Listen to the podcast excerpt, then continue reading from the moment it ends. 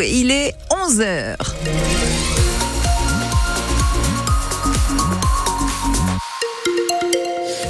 Du côté de la météo, c'est compliqué, hein rappelez-vous. Euh, bon, de toute façon, il suffit d'ouvrir les volets. Du vent, de la pluie, inondation possible, d'où une vigilance orange dans les Deux-Sèvres, vigilance jaune cette fois-ci dans la Vienne, bien sûr. On va en reparler.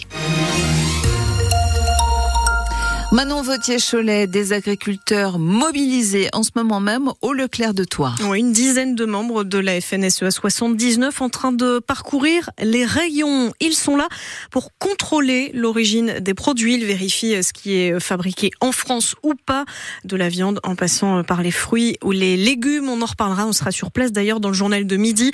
De quoi maintenir la pression hein, sur le gouvernement à deux jours de l'ouverture du Salon de l'agriculture à Paris. Ce matin, Marc Fesneau a tenté de calmer le jeu. 60% des mesures annoncées sont finalisées, assure le ministre de l'Agriculture.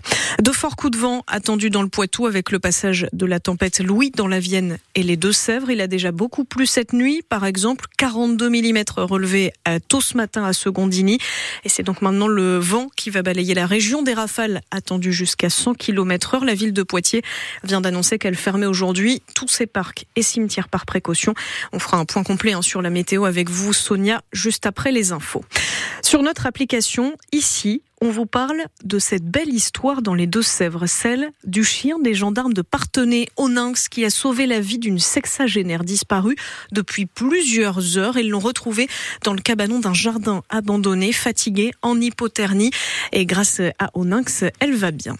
Ce matin sur France Bleu, la ministre du Travail, de la Santé et des Solidarités, Catherine Vautrin, annonce que le vaccin contre la bronchiolite sera remboursé à partir de l'automne pour les seniors destinés aux personnes de plus de 60 ans. Il sera produit dans le nord de la France. Catherine Vautrin, qui en revanche assure que pour le moment, la régulation d'installation des médecins n'est pas prévue, même si certains le demandent pour lutter contre les déserts médicaux.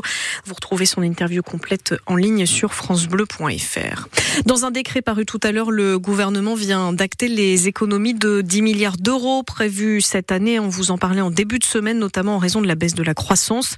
Le programme écologie, développement et mobilité durable devrait notamment être amputé de 2 milliards d'euros. Et puis, à Poitiers, la méga nuit du volet, c'est ce soir. 72 équipes d'étudiants, ça en fait plus de 500, qui vont s'affronter de 18h à 2h30 du matin à Lawson Body, la salle des pros du SPVB. Et cette année, c'est une nouveauté. Les deux équipes finalistes, justement, vont se rencontrer après-demain, juste avant le match de Liga entre Poitiers et Montpellier. De quoi goûter un petit peu à l'ambiance des grands soirs avec les supporters dans la salle, ça promet.